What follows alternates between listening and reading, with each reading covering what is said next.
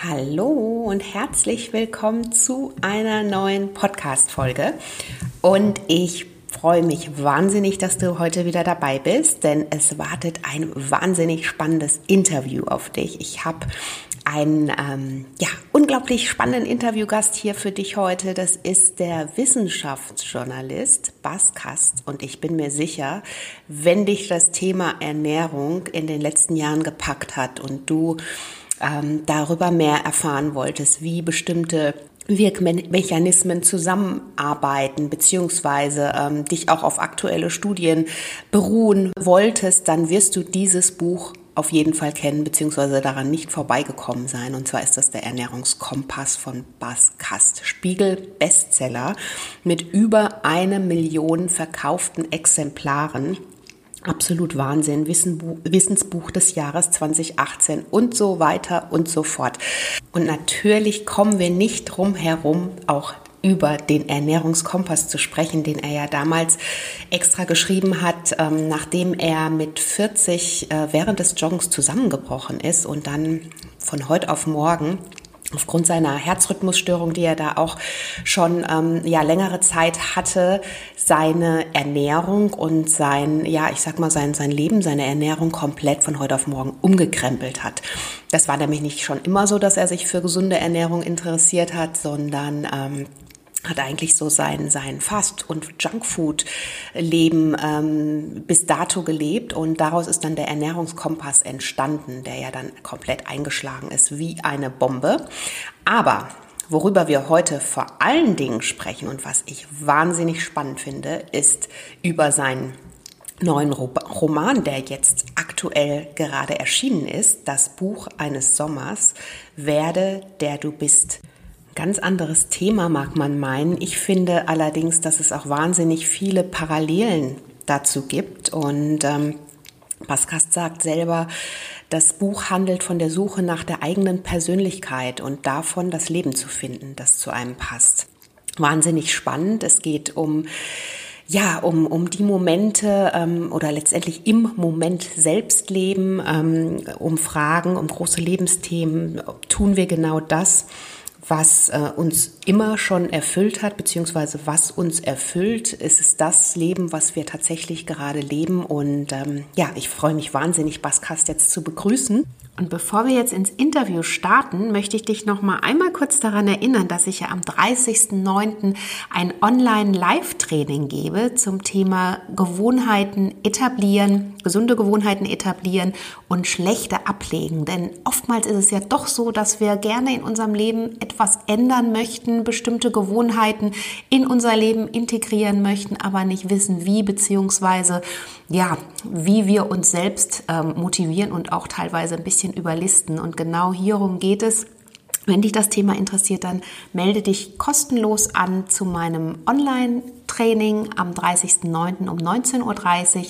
Und ich freue mich, wenn du dabei bist. Und alle Links findest du in den Show Notes zum Newsletter, zur Newsletter-Anmeldung. Und ähm, jetzt wünsche ich dir ganz viel Freude mit dem Interview. Hallo und herzlich willkommen zum Naturally Good Podcast. Einfach, gesund und glücklich leben. Dein Podcast, in dem du lernst, die Themen gesunde Ernährung, Bewegung und ein starkes Mindset mit Freude und Leichtigkeit in deinen Alltag zu transportieren. Ich bin Adese Wolf und unterstütze dich darin, Schritt für Schritt ganzheitlich gesund und glücklich zu leben. Hast du Lust, das Ernährungs- und Lebenskonzept zu finden, das zu dir passt? Schön, dass du dabei bist.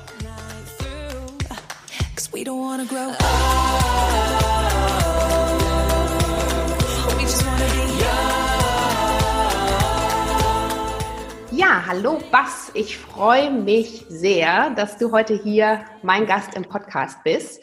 Bin ähm, ja auf jeden Fall auch etwas aufgeregt, denn dein Buch ist natürlich der Ernährungskompass, eines deiner Bücher, muss man sagen ist natürlich eins, was mich auch total äh, in den letzten Jahren gepackt und fasziniert hat. Und ähm, von daher freue ich mich total, dass wir heute natürlich nicht über den Ernährungskompass im Eigentlichen nur sprechen. Darüber sprechen wir natürlich auch noch ein bisschen. Mhm. Aber vor allen Dingen über dein neues Buch dann eben auch, was da kommt. Und ähm, das heißt das ähm, Buch eines Sommers, Werde, der du bist. Mhm. Und ähm, wahnsinnig spannend auch, weil es eben auch so Lebensthemen sind, die mich natürlich persönlich interessieren, die aber auch Teil meines Podcasts eben sind. Ne? Mhm. Also ähm, wie kann ich das tun, wofür ich brenne und ist es überhaupt das, was ich eigentlich möchte in meinem Leben? Und von daher, ja, herzlich willkommen erstmal. Ja, vielen Dank, Herr Dees. Danke für die äh, liebe Begrüßung. Ich freue mich. Gerne, gerne. Ich freue ja. mich auch, weil das ist das erste, so ziemlich das erste Mal, dass ich überhaupt über meinen Roman auch spreche. Ja, ja, Wahnsinn. Also, also da habe ich eine gute äh, Möglichkeit jetzt ergriffen und eine gute Chance ja, gehabt. Äh, und, äh, genau, dein äh, neuer Roman. Aber vielleicht, bevor wir gleich zu deinem Roman kommen, Ernährungskompass. Kommen wir nicht drum herum, ganz kurz äh, ein paar Sätze dazu zu sagen.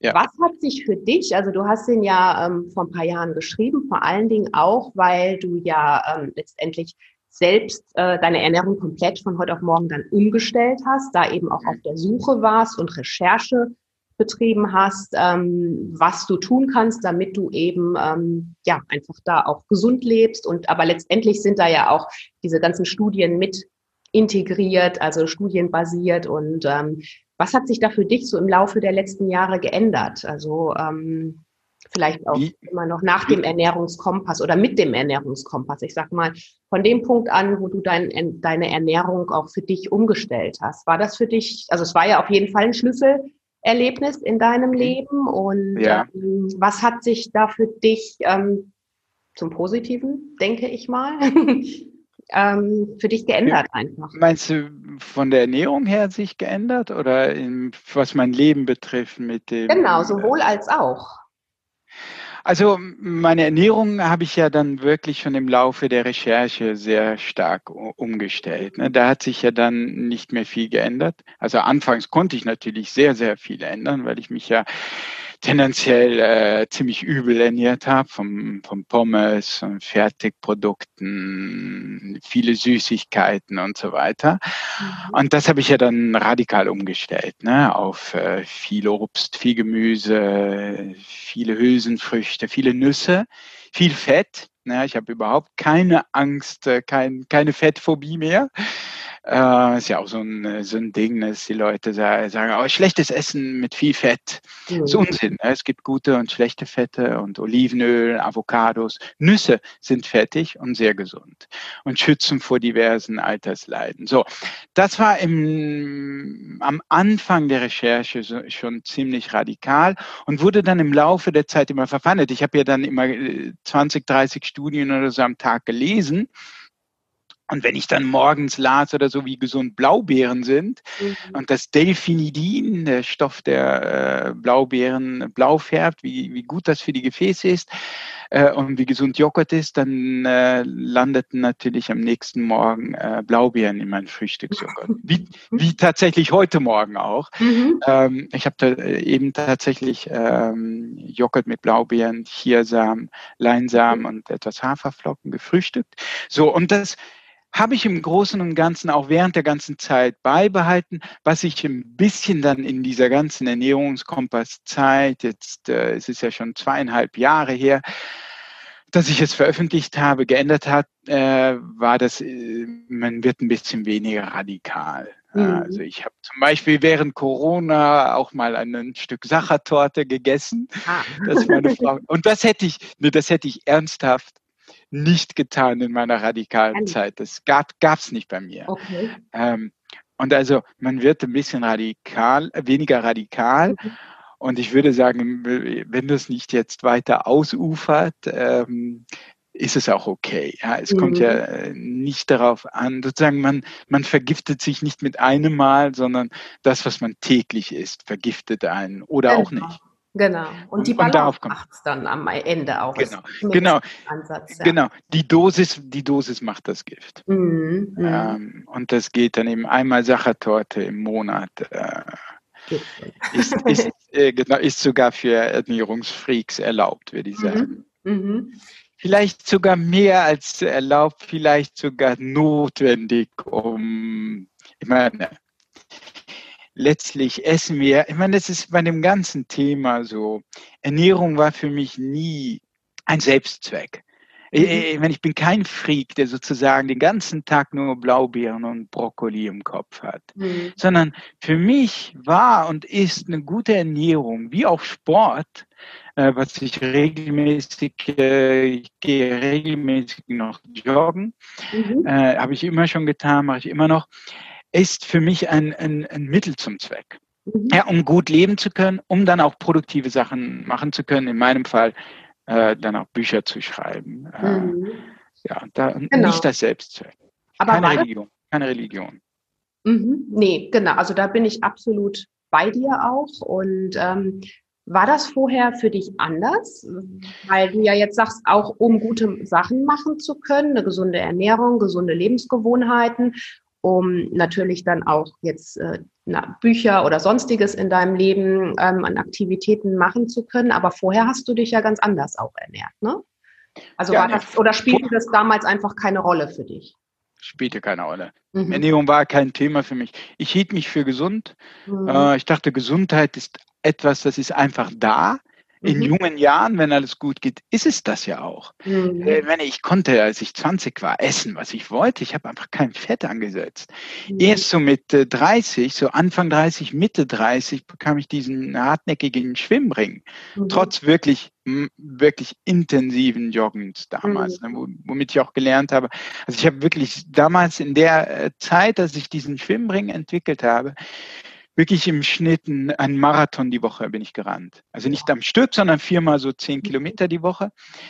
Ähm, und da habe ich auch gelernt, dass du kannst, äh, you, wie, wie die Engländer sagen, you cannot outrun a bad diet. Äh? Du mhm. kannst eine, einem, einem schlechten Diät, einer schlechten Ernährung nicht davonrennen, mhm. äh, nicht wegrennen. Und ähm, ja, also äh, das war sehr schlimm. Das bedurfte einer gewissen Korrektur die habe ich vorgenommen. Und jetzt ist auch gut. Es, es hat sich bei mir ein bisschen entspannt. Mhm. Ich, äh, ich ernähre mich zu 80, 90 Prozent wirklich sehr gesund. Es ist natürlich in meinem Hinterkopf immer präsent irgendwie. Mhm. Ähm, aber es ist auch nicht mehr, ich habe ja dann auch so eine, während der Recherche zum Ernährungskompass eine echte Obsession entwickelt. Ne? Mhm, okay. Äh, ja, ja, also es gab eine Phase, wo ich äh, wirklich äh, 100% Freak war. Ne? Und mhm. das hat sich gelegt, zum Glück. Ist auch gut so, mhm. ist auch heilsam. Ähm, und äh, ja, jetzt gibt es halt äh, auch wieder Raum für Neues. Genau. Ja, und ähm, wie gesagt, Ernährungskompass für alle, die sich mit Gesundheit, Ernährung beschäftigen. Für mich absolut die Bibel, könnt ihr äh, zulegen. Und ich denke, ähm, das ist auf jeden Fall keine schlechte Investition. Ja. Ähm, und das neue Buch finde ich aber vielleicht, auch. Vielleicht darf ich dazu noch kurz, ja. wenn ich das kurz einflechten darf, wenn du sagst ja. Bibel. Also Sinn und Zweck des Ganzen ist natürlich auch mich nicht als Guru oder Ernährungspapst, mhm. wie es die Gala mal getitelt hat, Ernährungspapst, okay. Baskast, mhm. äh, sondern mit diesen Hintergrundinformationen, mhm. die in dem Kompass stehen, war es mein Versuch sozusagen, dass du selber dein eigener Guru genau. werden kannst, ja. dass es dich ermächtigt, mhm. auch so zukünftige Studien, wenn jetzt äh, zum Beispiel in der Presse es heißt, oh, Low Carb ist Gift mhm. oder sowas, dass du einfach mit deinem Verstand und mit diesen Hintergrundinformationen das besser einschätzen kannst und mich als Guru nicht mehr brauchst und aber auch mhm. hoffentlich keine anderen Gurus. Das genau. war so ein genau. bisschen, ja. Also, nee, das ist ja. genau das, was ich ja. meinte. Man bekommt okay. halt einfach ja. so wahnsinnig viel Informationen, aus denen man sich da herausziehen kann, um dann letztendlich für sich auch seinen Weg zu finden und auch vor allen Dingen, um gewisse Mechanismen einfach mal noch besser zu verstehen oder überhaupt zu verstehen. Ne? Das ja, ja. finde ich. Ähm, genau. genau. Ja, das war so ein bisschen das Ziel, ja. Sehr schön. Ja, gut. Das ist dir ja auch mehr als gelungen. Danke. Mit über einer Danke. Million verkauften Exemplaren, nur noch mal hier am Rande. Ähm, ja, es war, es war schon krass. Ja, cool, ja. auf jeden Fall. Ja. Und ähm, genau, du hast dieses Buch oder damals den Ernährungskompass genannt. Dein neues Buch, habe ich ja gerade schon mal gesagt, nennst du, ähm, ich habe es äh, gelesen, oder könnte man auch Kompass für die Seele hast du gesagt, bezeichnen. Ja, also, es, also heißt es nicht, ne, aber genau. in diesem Fall versucht natürlich auch der Verlag eine Brücke zu schlagen, weil jetzt alle kennen mich nur vom Ernährungskompass mhm. und versuchen jetzt natürlich eine gewisse Brücke zu schlagen, dass sie die Leute merken, hey, das ist der Autor vom Ernährungskompass, hier ein Kompass für die Seele. Im weitesten Sinne kann man das natürlich auch so umschreiben, weil es jetzt mhm. viel mehr darum geht, sich selbst zu finden, ja. zu fragen, was ist dein wahres Ich? Mhm. Hast du irgendwelche verborgenen Träume? Lebst du das Leben, das du leben möchtest? Mhm. Und das ist natürlich ein bisschen ironisch für mich, weil äh, als ich den Ernährungskompass dem Verlag, meinen alten Verlag mhm. anbot, ne, da sagten die, das kannst du vielleicht schreiben, aber wir können es nicht verkaufen, mhm. weil ich ein psychologischer Autor mhm. war. Bis dahin, ich hatte Bücher geschrieben über Liebe, Intuition, mhm. Glück und die sagten, da wäre dieses Buch ein Ernährungsbuch von einem Psychologen, das, das ist schon allein im Buchladen steht das nicht bei den Psychoratgebern, mhm. sondern ganz woanders. Das mhm. verwirrt die Leute.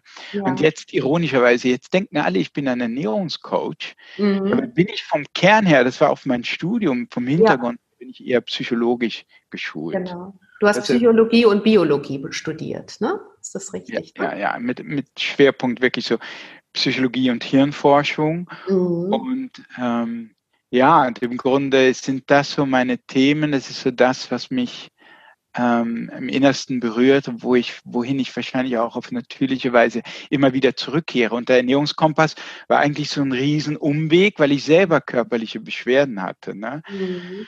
Und das umstellen wollte. Aber das war eigentlich so ein ja, ein Entfernen von mir selber, wenn man so will. Ein Riesenumweg, um wieder zurückzukommen zu diesen eigentlichen psychologischen Themen. Mhm. Und das ist auch jetzt der Roman. Mhm. Also würdest du sagen, ist es jetzt eigentlich wieder so ähm, dein, ich sage mal mehr das, was dir entspricht auch und ähm, ja, schon, ja, schon. Und das war also ich war auch zunehmend jetzt so in den letzten zweieinhalb Jahren seit der Veröffentlichung des Ernährungskompass also dieses äh, sozusagen, ach, der Ernährungscoach, der Ernährungsberater, wohin ich, wohin, wo mhm. immer ich hinkam, äh, galt ich als Ernährungsberater oder Experte oder Coach. Mhm. Und ich nicht so, wie ich mich empfinde. Ich empfinde mich als über das Thema Ernährung geschrieben hat. Mhm, mhm. Und magst du da vielleicht ein bisschen draus erzählen? Was hat dich bewegt, dieses Buch zu schreiben? ich denke, der Anfang war eigentlich so mit der Geburt meines ersten Sohnes vor sieben Jahren jetzt. Der ist sieben, mittlerweile haben wir drei Söhne. Ähm, und jeder, bist du auch Mutter, jeder, der Mutter, Vater wird, stellt sich automatisch die Frage, wie entwickelt sich ein Mensch, äh, mhm. Wie entwickelt sich ein Kind, eine Persönlichkeit. Was kannst du als, äh, als Vater oder Mutter da, dazu beitragen, dass sich dein Kind gut entwickelt und glücklich wird? Mhm. Und und so fing ich tatsächlich auch in diesem Fall an zu recherchieren. Meine Frau interessiert sich auch sehr dafür, was ist gute Erziehung? Wie mhm. entwickelt sich ein Mensch? Und äh, ich merkte dann ziemlich bald, dass ne, es war nicht, es sind nicht genügend Fakten da, nicht genügend Studien zum Thema, was eine gute Erziehung ist. Es gibt wenig Experimente auch mit Kindern, wo du mhm. die in zwei Gruppen, hier 100 Kinder, da 100 Kinder, die erziehen wir mal so, die erziehen wir so mhm. und gucken, was dabei rauskommt. So was gibt es kaum. Gibt schon ein paar, aber sehr wenig. Und ähm, ich dachte mir, das reicht nicht für einen Erziehungskompass, ja, für so ein Buch. Trotzdem ließ mich dieses Thema nicht locker und ich bin dann, ist, ich bin dann in mich gegangen, habe mich gefragt, was ist für dich der Kern einer mhm. guten Erziehung oder was, worauf kommt es an in einem Leben? Und das, daraus wurde dann dieses, dieses Werde, der du bist. Mhm. Mhm. Und dann aber auch immer mehr, erst so ein lebensphilosophisches Buch, aber dann immer mehr so Roman, wo ich sozusagen in der Geschichte zeige, wo, äh, wo, du, äh, wo, ein, wo eine Hauptfigur selber dann diesen Prozess durchläuft und sich selbst wird oder selber wird, wer er im Kern seines Wesens ist. Mhm. so kam das dann, kam ich da langsam hin. Mhm. Also es ähm, geht ja in dem Roman um Nikolas auch mhm. und ähm, der letztendlich einen Traum hat anfangs und, und Schriftsteller eigentlich werden möchte und dann kommt das Leben dazwischen. Also ja. er, genau, und dann laufen so seine Wege, also beziehungsweise dann läuft das Leben so, wie es eben läuft. Man hat irgendwann mal Träume ähm, äh, und dann kommt aber irgendwie was ganz anderes dazwischen und irgendwann befinde ich mich an einem Punkt in meinem Leben, der äh, vielleicht dann doch ganz anders verlaufen ist, als ich es mir mal irgendwann vielleicht erträumt habe. Das geht ja vielen so. Also ich glaube, ähm, das ist ja zum einen etwas, was überhaupt nicht abwegig ist. Ich glaube, jeder von uns hat so seine, seine Träume auch im Leben. Ähm, wo würdest du sagen, wo kann man da ansetzen, dass es eben vielleicht letztendlich nicht so läuft, dass ich irgendwann an einem Punkt bin, an dem ich mich frage, ist es genau das, was ich möchte, beziehungsweise habe ich mein Leben überhaupt so gelebt, wie ich es leben möchte? Würdest du sagen, man kann da relativ aktiv auch gegensteuern oder ich denke, man automatisch so, dass man vielleicht auch mit einem gewissen Alter an einen Punkt kommt, wo man noch mal Dinge auch in Frage stellt. Ja, das ist die Frage, ob das automatisch geschieht oder ob man nicht doch ein bisschen darauf achtet, dass man für sich eine Situation schafft, mhm. in der äh, man äh, sein Leben etwas mehr, etwas bewusster überdenkt. Mhm. Ich glaube, äh, rein zufällig äh, war die Corona, ganze Corona-Situation mhm. eine, die solche Bedingungen geschaffen hat. Mhm. Also in dem Roman zum Beispiel, wird die Hauptfigur ja mit dem Tod konfrontiert, mhm. dem Tod seines Onkels, den er so geliebt hat. Mit Corona war auch der Tod auf einmal wieder sehr präsent, den wir ja normalerweise aus dem Leben ausblenden. Mhm.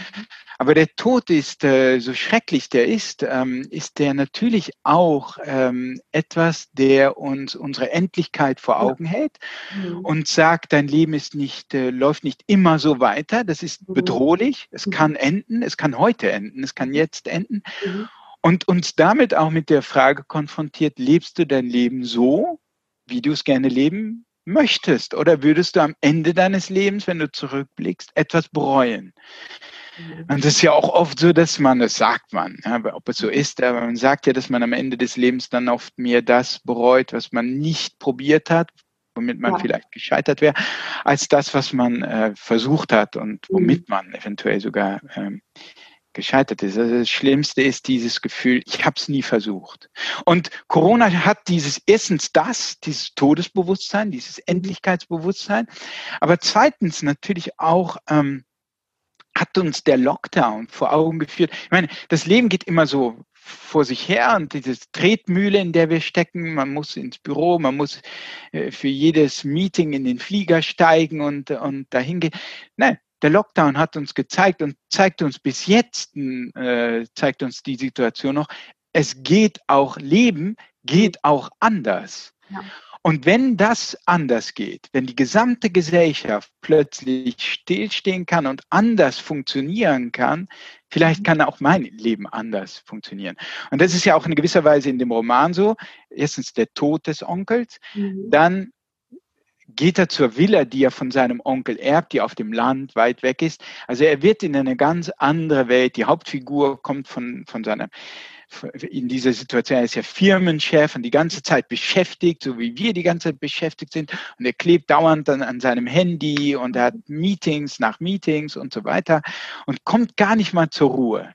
Es mhm. gibt keine Situation, wo er über sich selbst nachdenken kann. Er ist von seinem Sohn entfremdet, für den hat er keine Zeit, hat für seine eigene Ehefrau im Grunde keinen Nerv oder keine Zeit. So, und jetzt kommt er zwangsläufig in diese, in diese Villa, die er erbt von seinem toten Onkel, wird also mit dem Tod konfrontiert, mit der Ruhe dort und mit seinem Sohn und seiner Ehefrau, die mitkommen. Mhm. Und es war, also ich hatte den Roman vor dem Lockdown geschrieben, also wir haben so eine mhm. Art von Lockdown-Situation, mhm. wo er eben dann auch äh, nochmal, äh, oder nicht nochmal, sondern endlich mal damit konfrontiert wird, lebst du dein Leben so, wie du es leben möchtest? Mhm. Ja, und ich denke, es kann sein, dass du in der Hektik des Lebens, in der Tretmühle des Lebens, äh, irgendwann diese Frage gar nicht mehr stellst und mhm. auch irgendwann vielleicht den Glauben aufgegeben hast, so wie zum Beispiel ich, ich wollte immer als äh, 16-jähriger, 17-jähriger Romancier werden,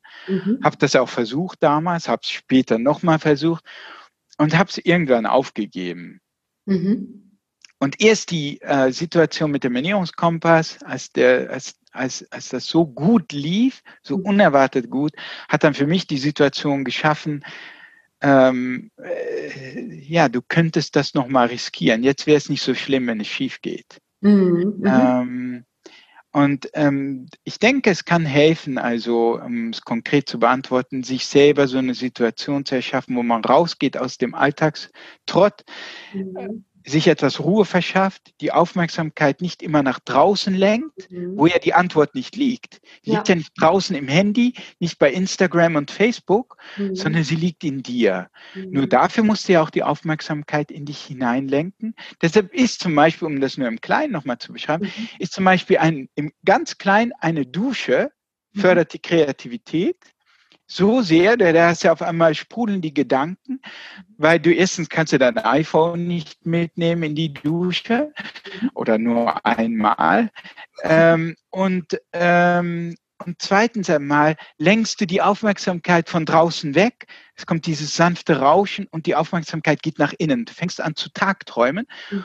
Und jetzt kommen diese Dinge hoch, die sich nicht in rationaler Sprache äußern können, die nicht mhm. rational mit dir reden, sondern die unbewussten Anteile von dir, die in Wünschen reden, in Bildern, in Tagträumen, die kommen jetzt mhm. in dir hoch und die hörst du normalerweise nicht, wenn du die ganze Zeit die Aufmerksamkeit da draußen hast. So, also mhm. so eine Situation von Ruhe schaffen, in sich kehren schaffen, das kann schon mal helfen, ja.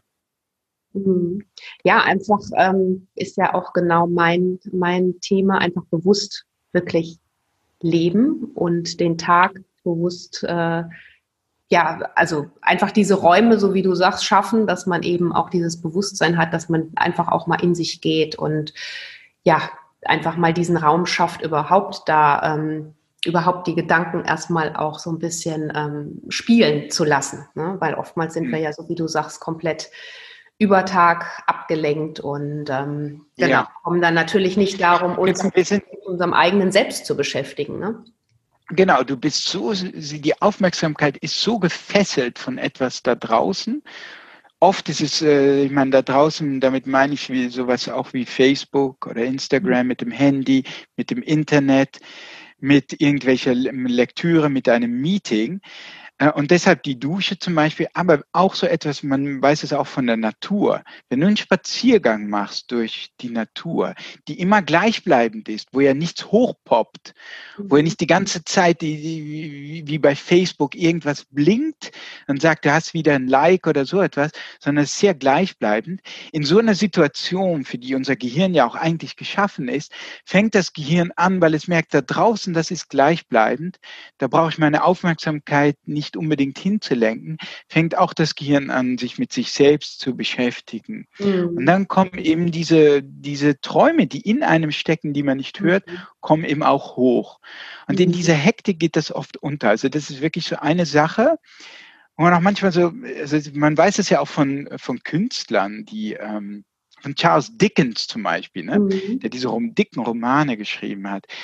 Der schrieb immer von neun bis zwölf oder eins oder so jeden Tag und dann, oder bis zwei, und dann stand er auf, ging raus und machte einen dreistündigen Spaziergang, mhm. wo er noch so ein bisschen in der Welt seines Romans drin war, aber im Spaziergang in so einer Art träumerischen Modus. Und das mhm. war ein also nicht sozusagen abschalten im Sinne von, oh, jetzt gucke ich fern und meine Aufmerksamkeit ist schon wieder da draußen gefesselt. Nein, so, ein sanfte Auf, so eine sanfte Kulisse, wo sich die Aufmerksamkeit mit sich selbst und den eigenen Träumen oder unbewussten Inhalten des Ich beschäftigen kann. Mhm. Die auch mal hören kann. Ja, und du hast ja am Anfang auch gesagt, du wolltest ähm, oder hattest früher ja auch diesen Traum, äh, einfach was anderes äh, zu machen. Ähm, hast jetzt gedacht, okay, jetzt ist vielleicht die Zeit.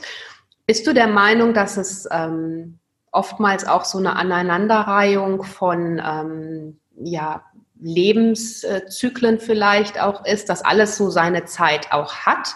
Also ich sag mal, der Weg bis, bis hierher vielleicht auch sein musste, damit du das letztendlich jetzt auch leben kannst, was du gerne leben möchtest? Oder sagst du, das hätte man vielleicht auch anders ähm, vorher Ja, ich denke, dass das von, von Mensch zu Mensch total unterschiedlich äh, ist. Also ich denke, es gibt Menschen, die wissen relativ schnell, was sie werden wollen. Das sind oft Menschen, äh, die ähm, ein einziges, äh, aber sehr starkes Talent haben. Mhm. Zum Beispiel äh, ein Mensch, der sehr gut programmieren kann, mhm. äh, Computer programmieren kann, der weiß einfach sehr schnell, zum Beispiel wie Mark Zuckerberg, weiß ziemlich schnell, okay, das kann ich gut.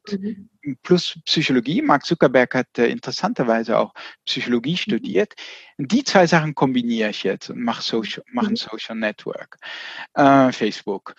Und, äh, und dann, wenn man also ein sehr starkes Talent, einziges Talent in sich hat oder zwei Talente, die kombiniert, dann kann man sehr schnell, ähm, wenn man das dann entwickelt, ähm, zu sich selbst finden. Mhm. Es ist äh, bei anderen Menschen nicht so einfach, vor allem mhm. solchen nicht. Äh, und ist auch oft bei, ähm, wenn man wenn man diese Unterscheidung machen will, bei Männern und Frauen oft so, dass Frauen mehr so breit gestreute Talente haben. Mhm.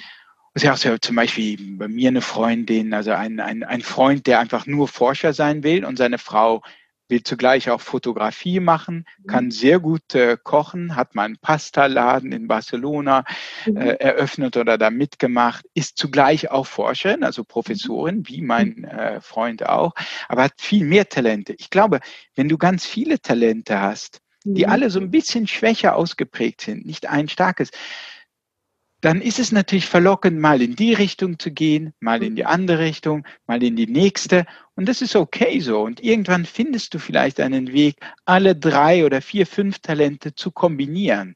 Mhm. Und bei mir ist das, äh, glaube ich, auch so ein bisschen der Fall. Ich habe so diesen, dieses, diesen Schreibdrang. Mhm. Ich, ich fühle einfach mich unheimlich zu Hause, wenn ich Sätze formulieren kann, Sätze überarbeiten kann. Einfach die reine Sprache, egal was es ist, mhm. ob es ein journalistischer Artikel ist, ich habe jetzt einen Artikel für den Stern geschrieben, mhm. ähm, ob es ein, ein Sachbuch ist, ähm, ob, es, ob es jetzt eine Geschichte, jetzt zum ersten Mal eine Geschichte ist. Das war natürlich besonders fantastisch, weil da die Sprache vollkommen im Vordergrund steht. Mhm. Da geht es, geht es in, in erster Linie um Sprache.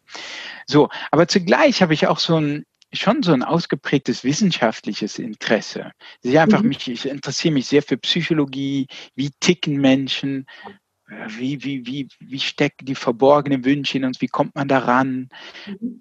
wie entwickelt sich eine Persönlichkeit, Kreativität, worüber ich geschrieben habe, ein Buch. Ähm, und ich habe ähm, wollte, wollte eine Zeit lang Forscher werden und habe dann mhm. das eben auch kombiniert. Und für mich war dieser Weg schwieriger als jetzt für mein bester Kumpel, der einfach nur Forscher werden wollte. Mhm. Oder meine Frau, mhm. ähm, in diesem Fall ist sie eine Ausnahme als Frau, äh, die auch in erster Linie Forscherin werden wollte, mhm. das auch geworden ist.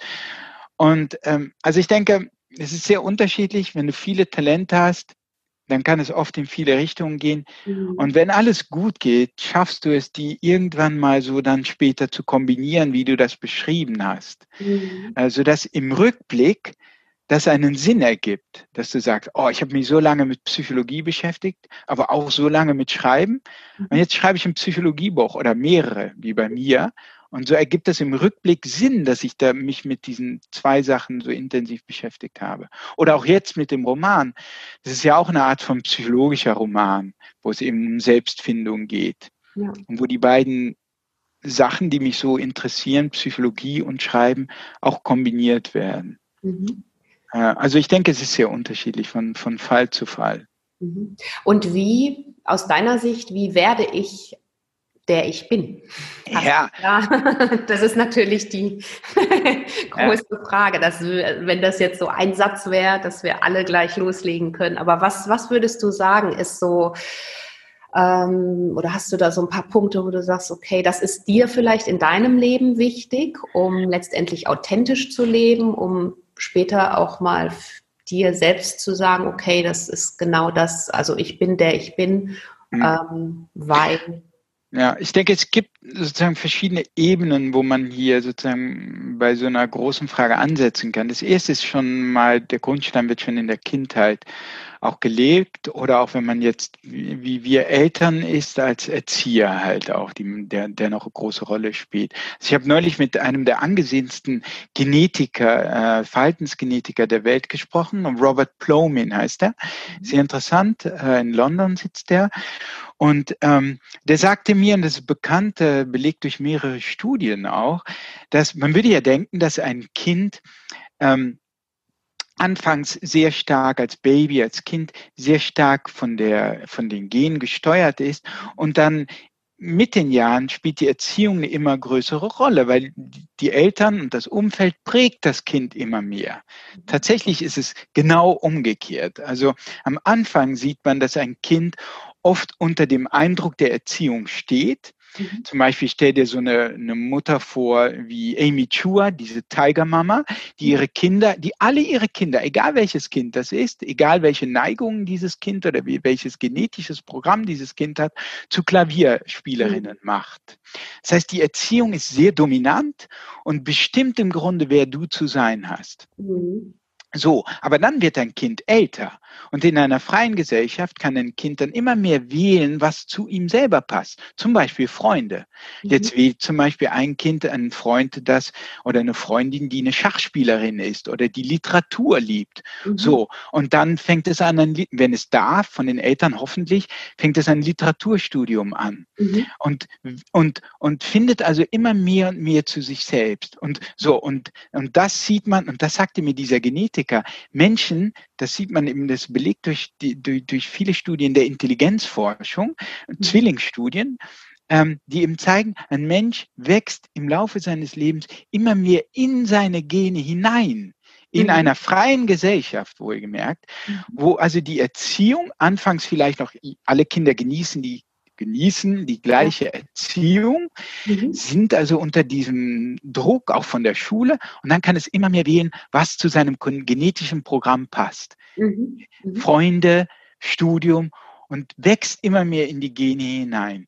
Also, und da kann man natürlich als Eltern natürlich schon etwas Gutes tun oder etwas sehr äh, Befreiendes tun, wenn man sagt, okay, jedes Kind kommt als kleine Persönlichkeit zur Welt mit einer bestimmten, mit einem bestimmten individuellen genetischen Veranlagung und ich behandle sie nicht alle gleich und es gibt nicht eine Erziehung, sondern ich gucke, was will das Kind gerade? Mhm. Will es gerade vorgelesen bekommen? Manche Kinder wollen vorgelesen bekommen. Das hat mhm. mir auch der Genetiker an seinen Enkel, sechs en Enkelkindern erläutert. Ein Mädchen, das den ganzen Tag vorgelesen bekommen will mhm. und ein, ein Junge, für den das, wie er sagte, fast Kindesmissbrauch wäre, weil er rumtoben will. Mhm. So jetzt könnte er natürlich versuchen, allen vorzulesen oder mit allen zu toben und damit dieses genetische Programm überspielen. Aber viel schöner ist es natürlich, wenn Erziehung guckt, was ist angelegt, was braucht das Kind gerade? Und, mhm. und das gebe ich dem Kind. Ich, mhm. ich helfe es, in die Gene hineinzuwachsen. So, das ist das Erste, was man tun kann. Und dann später, denke ich, als so heranwachsender ähm, Jugendlicher ist es, denke ich, ganz wichtig, ähm, im Jenseits dessen, was die Eltern sagen oder was die Gesellschaft sagt, vieles auch so selber auszuprobieren. Zum Beispiel bei einem, wenn du zum Beispiel ein Studium ergreifen willst. Also zum Beispiel in Amerika ist es so, dass du mit einem Studium Generale anfängst. Das nennt man Undergraduate. Mhm. Und die ähm, alle Studenten sind im Grunde verpflichtet, äh, verschiedene Fächer sich rauszusuchen. Also äh, Astrophysik bis hin zu einer Theatergruppe dann. Ne? Mhm. Richtig unterschiedliches. Bis sie nach zwei Jahren dann so weit sind, dass sie sagen können, okay, das liegt mir, das mhm. möchte ich studieren ich weiß es jetzt, ich will wirklich Jura studieren, zum mhm. Beispiel. Ähm, hingegen bei uns ist es so, du kommst nach dem Abitur und dann wird, wird von dir verlangt, auch durch das Tempo, ne, Geschwindigkeit, ja. Karriere, mhm. sofort, äh, bloß keine Zeit verschwenden, komm, sofort dein, ergreif sofort dein Studium, zum Beispiel Jura oder äh, äh, was weiß ich, BWL oder was, was auch immer, dann einen lukrativen Job äh, verspricht, ohne dass du vielleicht überhaupt Praxiserfahrung gesammelt hast, wie ist das, wenn ich in ein Anwaltsbüro äh, äh, ein- und ausgehe? Mhm. Das heißt, du hast deinen unbewussten Ich-Anteilen gar nicht die Chance gegeben, einmal so richtig zu schmecken, wie, wie fühlt sich das an, ja? Mhm. Du hast nur den, dann den, den, den rationalen Teil in dir entscheiden lassen, das ist ein vernünftiger Beruf, den ergreife ich jetzt rein theoretisch und fünf Jahre mhm. später entdecke ich oder noch viel später entdecke ich, das bin gar nicht ich. Mhm. Und sozusagen keine Angst davor, auch so in jungen Jahren viel auszuprobieren, mhm. auch den Mut zu haben, dann zu sagen, okay, das war leider nichts für mich, das breche ich ab, ich mache was Neues. Das mhm. ist, ich spüre, das, das tue ich nicht mit Begeisterung. Mhm. Ähm, das ist denke und das geht dann auch später fürs Leben noch, dass man noch den Mut behält, dass man nicht mit 40 sagt, okay, jetzt oder ich bin jetzt 47, dass man nicht sagt, okay, jetzt ist es gelaufen, jetzt mache ich nur noch Sachbücher, das funktioniert ja auch ganz gut, mhm. sondern dass man vielleicht, das war ja auch für mich dann auch, ich musste mich auch zusammenreißen und sagen, hey, was, natürlich könntest du jetzt den Fitnesskompass schreiben und das wäre die sichere Bank und so. Und du weißt, dass du das kannst. Mhm. Aber wenn du jetzt nicht den Mut aufbringst, äh, in dieser privilegierten Situation, es doch nochmal zu versuchen mit dem Roman, dann, dann wahrscheinlich nie. Mhm. Also die Situation bleibt, glaube ich, auch immer bestehen. Und dann musst du auch den Mut haben, sozusagen zu sagen, okay, ja, den Mut haben, deine Träume nicht zu verraten, wenn man so mhm. will.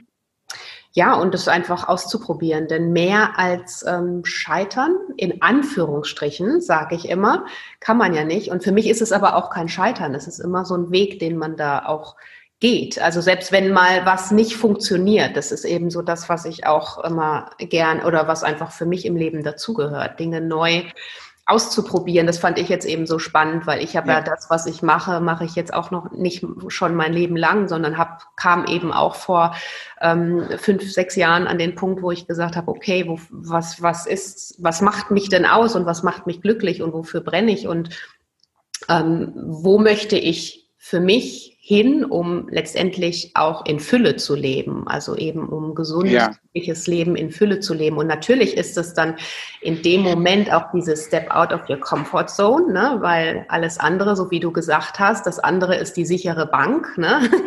Ja. Und äh, bei dir jetzt zum Beispiel äh, nach dem Ernährungskompass, klar, ne? du hättest jetzt genau gewusst, an welchen Fäden und Strippen du da ziehen müsstest und dann wäre das die sichere Bank gewesen. Aber ähm, letztendlich geht es ja am Ende immer darum, ist es das, was dich erfüllt. Ne? Ja, und ich, will, ich kann das nur nochmal untersch äh, untersch unterschreiben, unterstreichen, was du sagst mit dem Scheitern. Wenn ein Scheitern nicht in eine Katastrophe, in einen Tod oder eine Riesenverletzung oder sowas führt von dir oder von nahestehenden Mitmenschen, dann was, was gibt, was ist so schlimm daran dann? Mhm. Was ist so schlimm daran zu scheitern dann? Mhm. Wenn du aufstehen kannst wieder und es nochmal neu probieren kannst und jetzt eine Erfahrung reicher bist, was ist so schlimm daran? Es mhm. ist nicht so schlimm. Mhm. Ähm, ich glaube, dass es bei uns in, also ist meine Meinung in der, in unserer Gesellschaft einfach ein großes Problem oftmals als Problem dargestellt wird. Auch dieses, genau. was du gesagt hast, nach der Schule direkt den richtigen Weg finden und direkt und im besten Fall keinen Umweg nehmen, nicht nochmal im allerschlimmsten Fall ein Studium beenden oder irgendwo rausgehen und sagen, oh, das war's jetzt nicht. Ich glaube, das ist eher so dieser Druck von außen, der uns da natürlich dann auch ja. mitgegeben wird. Ne? Absolut. Und das ist schlimm, denn das viel, viel größere Scheitern, natürlich kann das gut gehen so, aber das viel, viel größere Scheitern wäre ja, wenn du dann unter diesem Druck den falschen Weg gehst und genau. dich immer weiter von dir selbst entfernst und dann irgendwann mit 50, 60, 70 feststellst, ah, hättest du doch mal äh, deinen Traum zumindest ein bisschen hartnäckiger verfolgt, mhm. wer weiß, was mhm. passiert wäre. Ja, aber magst du noch mal zu deinem Roman zurückkommen? Also ich meine, das spielt ja alles da mit, mit rein. Ähm, ja wie es da ähm, ja letztendlich dann auch äh, weitergeht in deinem, deinem Roman. Also magst du da noch mal kurz erzählen? Ja, naja, die Geschichte ist. Ohne ja, natürlich vorher alles zu spoilern. ja, das ist immer so die Frage, kann man, wie, was kann man sagen, was. Ich, ich glaube, man muss einfach frei von, ich kann nur frei von der Leber sprechen. Mhm. Also, ähm, also nein, der, äh, bei ihm ist es eben so, äh, er hat äh, das falsche Leben gewählt. Das war die Firma seines Vaters. Das war der sichere Erfolg. Es war auch in gewisser Weise ein Schuldgefühl. Sein Vater war krank.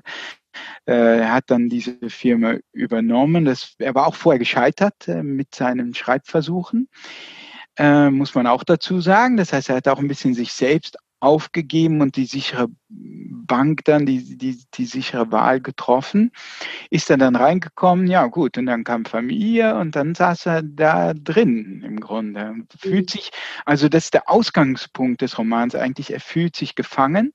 Er ist in einem objektiven, materiellen Sinne sicherlich ein erfolgreicher Mann, der mit einer tollen Frau, Ehefrau, mit einem tollen Kind ähm, er hat eigentlich alles und ist doch unglücklich, fühlt sich doch nicht wohl in seiner Haut. Mhm. Und ähm, ja, und äh, er geht also zu dieser, der Tod ändert dann seines geliebten Onkels, ändert alles, er erbt diese Villa, die gehen da in, in diese exotische Gegend, wo diese Villa liegt, äh, sind dann dort. Und da trifft er eben auf ein besonderes Ereignis und eine Reihe von ganz besonderen vielleicht auch merkwürdigen Ereignissen, die sein Leben vollkommen umkrempeln und äh, mhm. zunehmend findet er dann zu seinem wahren Kern. Das ist die Geschichte. Mhm. Ja, mhm. spannend. Das heißt, wir können ähm, jederzeit, wenn wir wollen, so, also auch im späteren Leben wäre das so deine, ähm, ja, deine Meinung auch immer wieder ja. doch auch derjenige werden, der wir sein wollen. Wenn ich denke, wir das erkennen. Ja.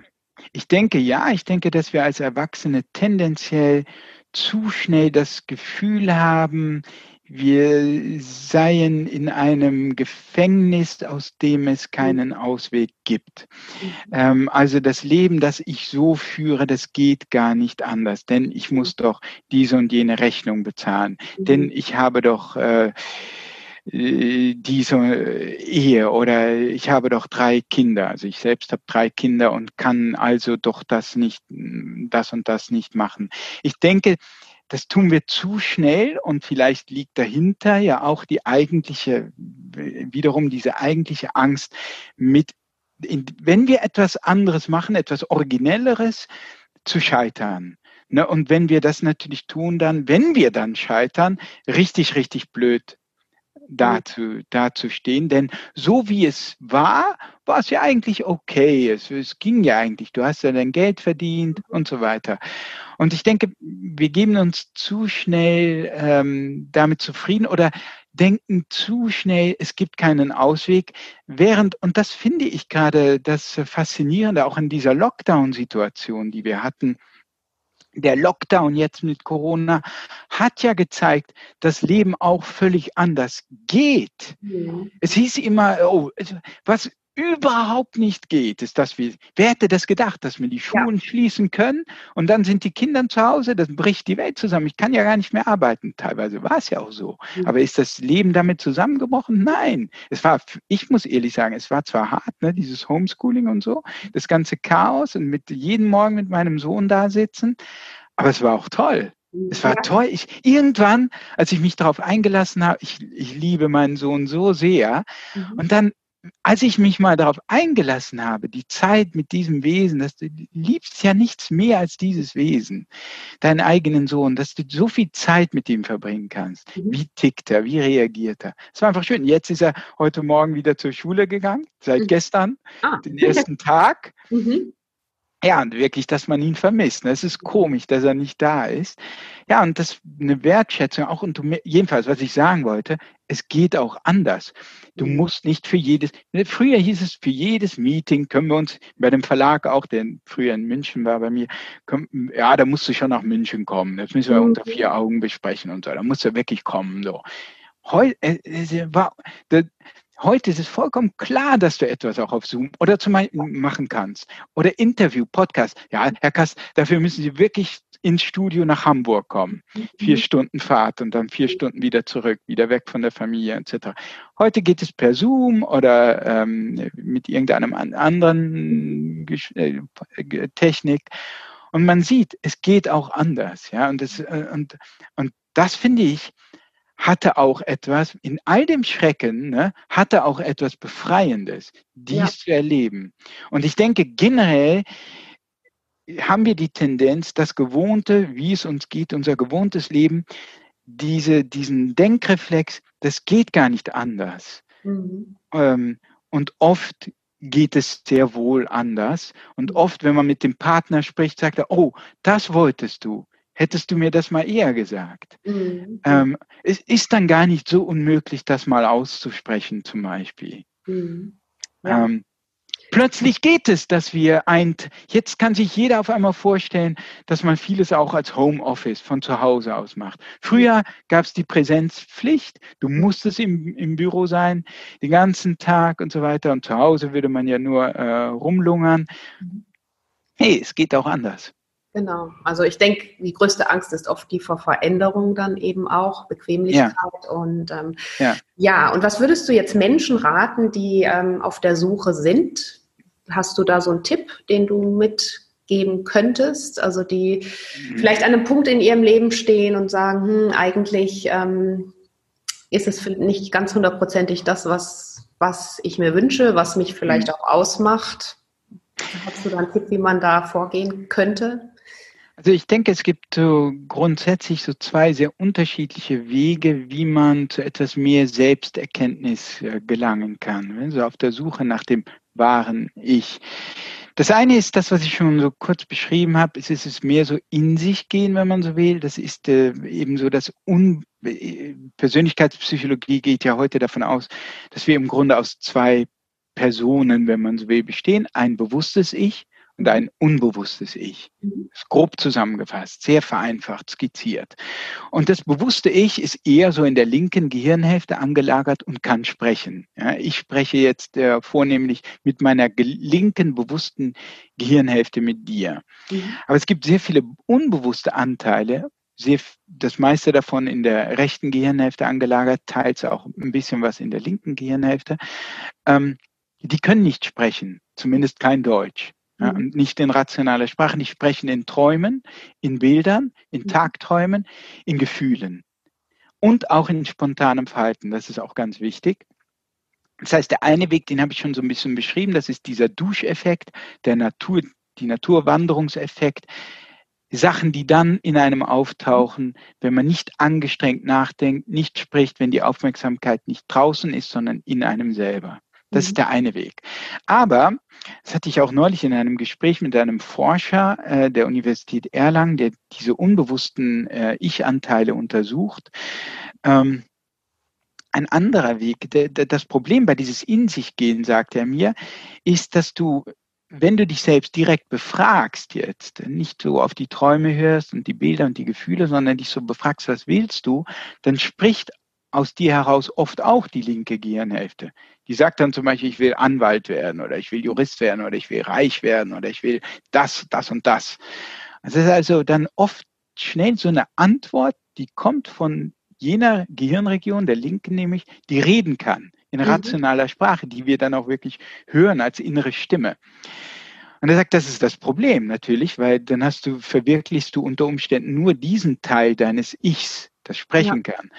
Ein, ein, ein Ausweg ist dann nicht weiteres, wie man sich vorstellen kann, in sich gehen, sondern umgekehrt. Was du tust, ist, du beobachtest dein eigenes Verhalten wie von außen. Du mhm. wirst wie zu einem Biografen deines eigenen Lebens. Und unter Umständen, wenn das nicht gut funktioniert, notierst du sogar in einem Tagebuch, was hast du heute alles getan, wie hast du dich dabei gefühlt. Mhm. Ähm, denn der Grund ist, diese rechte Gehirnhälfte redet in spontanem Verhalten. Also zum Beispiel, jemand hat ähm, das Bild von sich selbst, er sei schüchtern oder introvertiert. Ja, das ist das Selbstbild von der linken Gehirnhälfte. Aber wenn du diese Person beobachtest, äh, blüht die in kleinen Gruppen, wenn die zu zweit oder zu dritt ist, blüht diese Person total auf. Mhm. Das heißt, in bestimmten kleinen Gruppen ist die gar nicht introvertiert. Das ist ihr Selbstbild. So, und wenn du das jetzt von dir selber so festhältst und beobachtest, dann merkst du, dass so diese unbewussten Teile, die nicht sprechen können, mhm. zumindest nicht in Sprache, aber schon in spontanem Verhalten, vielleicht etwas anderes sagen oder etwas anderes sind als dein rationales, sprechendes linkes Gehirn. Mhm. Und also das wäre so dieser zweite Weg, dass du zu einem guten Beobachter wird deine, deines eigenen Ichs, so wie du deine Freunde beobachtest und oft sagen kannst, zum Beispiel ist ja typisch, dein bester Freund oder deine beste Freundin redet nur noch von diesem einen Mann oder dieser einen Frau, behauptet aber steif und fest, er sei überhaupt nicht verliebt. Nein, nein, nein, nein. Und du, dir, dir ist es sonnenklar, ja? Und mhm. das ist auch wieder so, das Selbstbild, das bewusste Ich, das verteidigt sich noch. Das, vielleicht darf es diese Person gar nicht lieben oder gibt es andere Gründe, die sich dagegen wehren. Aber du merkst es am spontanen Verhalten. Mhm. Und, und so kann es helfen, wenn du zu einem guten Beobachter deiner selbst wirst. Wo wo entflammt dein Interesse spontan? Wo, bei welcher Tätigkeit fühlst du nicht nur, dass sozusagen deine Energie gefressen wird, mhm. sondern dass es, wenn, sondern es gibt dir Energie. Ja. Wenn eine Tätigkeit nicht nur Energie frisst, sondern die Energie gibt, mhm. dann weißt du, hast du etwas gefunden, das mhm. wirklich äh, zu dir, zu dir passt. Mhm ja, auf jeden Fall spannend. Ähm, auch das, was du gerade noch erzählt hast mit der Hirnforschung und ja. unterschiedlichen ja. Anteilen und dieses Beobachten, Selbstbeobachten, finde ich eben auch, ähm, ist auch was, was ich gerne ähm, so weitergebe und teile. Ne? Einfach mal ganz klassisch Tagebuch schreiben, aufschreiben, ähm, was, was lief an dem Tag auch besonders schön und gut und wo liegen meine, meine eigenen Interessen einfach. Sich selbst, ja genau, Selbstbeobachtung, so wie du es eben auch schon ja. gesagt hast. Ja, tolles Thema. Ich könnte hier jetzt noch Stunden auf jeden Fall weiter. ich finde übrigens auch, ähm, dass es äh, trotzdem, weil du eingangs auch nochmal mit dem Ernährungskompass und hier, hier Kompass für die Seele, ich mag diese, äh, diesen Vergleich sehr gerne, weil ich mhm.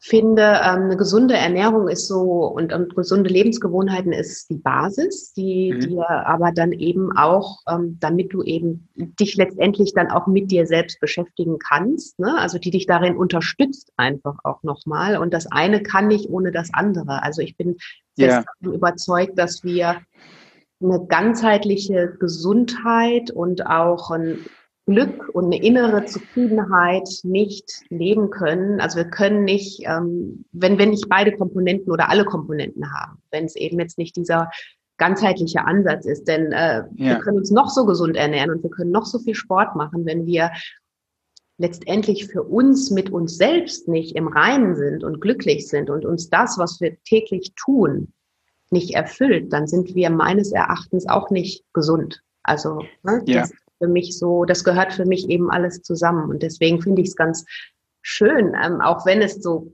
völlig konträr vielleicht ist, äh, im ja. ersten oder auf den ersten Augenblick mit dem Ernährungskompass und jetzt dein Roman. Mhm. Ähm, aber ich finde, es passt ganz wunderbar eben auch.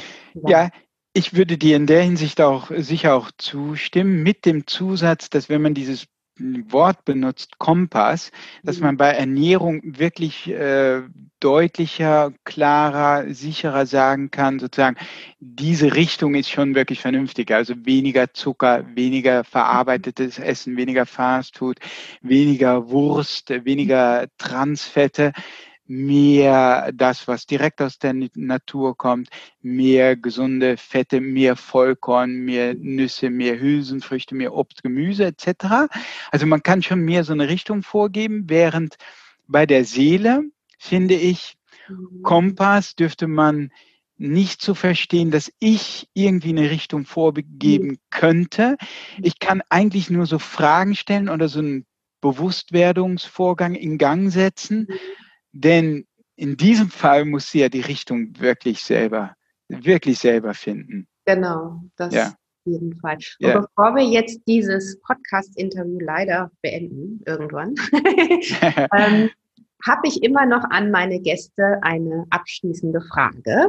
Mhm. Und ähm, wenn du später auf dein Leben mal zurückblicken wirst, was hoffentlich noch ganz, ganz lange dauern wird, Was würdest du sagen, waren für dich so die drei ähm, Dinge, die dein Leben ja gesund und glücklich gemacht haben? Also die drei wichtigsten Dinge für dich, die zu ja zu glücklich, ähm, ja zu, zu mehr Glück und Zufriedenheit, Gesundheit geführt haben. Oh, das ist äh, ziemlich einfach sogar. Das sind große Fragen, aber ich glaube, es ist sogar ziemlich einfach zu beantworten in diesem Fall. Da denke ich, die äh, Begegnung mit meiner Frau vor 20 Jahren, das erste. das zweite die Geburt meines ersten Sohnes und dann im weiteren Sinne meiner drei Söhne. Und das dritte, denke ich, für mich äh, das Positivste sowohl in theoretischer Hinsicht äh, für mein Leben, als dann auch durch den Erfolg war sicherlich der Ernährungskompass als Buch, weil das natürlich meiner Gesundheit wirklich gut mhm. getan hat. Und dann on top of it sozusagen auch nochmal ähm, richtig gut angekommen ist bei, bei, bei mhm. den Leuten. Ja. Und äh, ja, nicht nur mir gut getan hat, sondern ich glaube auch einigen anderen. Auf jeden Fall. Die mal so eine kleine Umstellung gebrauchen konnten. Ja, das auf jeden Fall. Vielleicht ähm, magst du noch kurz abschließend sagen, wie es bei dir jetzt weitergeht. Also jetzt kommt ja erstmal das Buch raus, was ich natürlich ja. jedem empfehle. Ab dem 23.09. ist es. Genau, ich weiß jetzt nicht, wann dieses Gespräch kommt, aber das Buch kommt am 23. Mhm. September raus. Ja, und ja, da werde ich erstmal damit ein bisschen. Thomas werde der du bist. ja, genau. Und äh, dann bin ich erstmal damit vielleicht ein bisschen beschäftigt noch. Für, viel Zeit jetzt auch mit der Familie, mit den Kindern. Ähm, ja, hoffentlich ein neues Buch, in welcher Form auch immer. Mhm. Denn ähm, wenn es etwas gibt, sozusagen, was, äh, was so zu meinem Kern gehört, äh, dann ist das definitiv das Schreiben. Mhm. Und äh, also irgendein Buch, das für mich eine Bedeutung hat, das mich berührt, äh, vielleicht auch äh, im positiven Sinne verändert. Äh, darauf hoffe ich, aber ich kann im Moment noch nicht sagen, was das sein wird weil ich es nicht weiß. Ja gut, äh, im Moment denke ich, bist du sicherlich dann auch mit der Neuerscheinung deines aktuellen Buches dann beschäftigt. Ich weiß nicht, gibt es dazu Lesereisen ähm, oder so? Ja, ich mache ein paar Lesungen, mhm. nicht viel jetzt in diesen Zeiten, auch weil ich nicht so gerne von der Familie dann ständig weg bin. Ähm, es gibt ein paar Lesungen in Hamburg und mhm. Essen, glaube ich, ähm, aber nicht viel. Ja, das packe ich natürlich dann hier auch noch in die Show Notes, also alle Links. Okay. Passt zum Buch gerne, und gerne. zu weiteren Informationen ähm, findet ihr dann in den Show Notes. Und dann möchte ich mich bei dir ganz, ganz herzlich für das wahnsinnig spannende Gespräch bedanken ja, und ähm, ganz viel Erfolg, ganz viel Gesundheit natürlich weiterhin ähm, und ähm, freue mich, wenn wir uns vielleicht irgendwann nochmal sprechen. Vielen Dank nochmal. Das würde ich gern tun. Es, äh, es, war sehr angenehm und hat Spaß gemacht. Danke, Ades. Ja, vielen Dank. Danke. So, das war eine schöne Interviewfolge, wie ich finde, mit einem wunderbaren Lebensthema, ja, das uns alle beschäftigt, oder? Wer sind wir eigentlich oder beziehungsweise wie werde ich überhaupt der, der ich bin? Und wenn dich das Thema nach wie vor genauso fesselt wie mich, dann möchte ich dir an dieser Stelle natürlich noch einmal ganz, ganz herzlich das neue Buch von Bas Kast empfehlen, das es ab sofort im Handel gibt. Das Buch eines Sommers, Werde der du bist. Da ähm, ja, taucht da mal ein in diese wunderbare Romangeschichte. Es tut immer wieder gut, sich einfach auch diese Zeit bewusst zu nehmen, ähm, ja, sich mit sich selbst auseinanderzusetzen, einfach auch nochmal so seinen eigenen, ähm, äh, seinen, seinen eigenen Weg auch nochmal zu checken. Ist es noch der Weg, den ich tatsächlich auch gehen möchte? Ist es der Weg, der zu mir passt? Und ist es vor allen Dingen der Weg, der mich komplett erfüllt? Und ähm, ja, in diesem Sinne wünsche ich dir jetzt ganz, ganz viel Spaß mit dem weiteren Material, das du dir hoffentlich noch zulegst. Wenn du, ja, wenn dir diese Podcast-Folge wie immer gefallen hat, dann freue ich mich wie immer so rum über deine positive Bewertung und vielleicht Rezension in der Podcast-App. Und ansonsten teile sie gerne mit weiteren Menschen, von denen du ähm, glaubst, sie könnte ihnen gut tun. Vielleicht Menschen, die ebenfalls noch auf der Suche sind oder die einfach ein bisschen Motivation brauchen in ihrem Leben. Und in diesem Sinne wünsche ich dir jetzt einen wunderbaren Tag und ähm, freue mich, wenn du das nächste Mal wieder dabei bist. Bis ganz bald, deine Adese.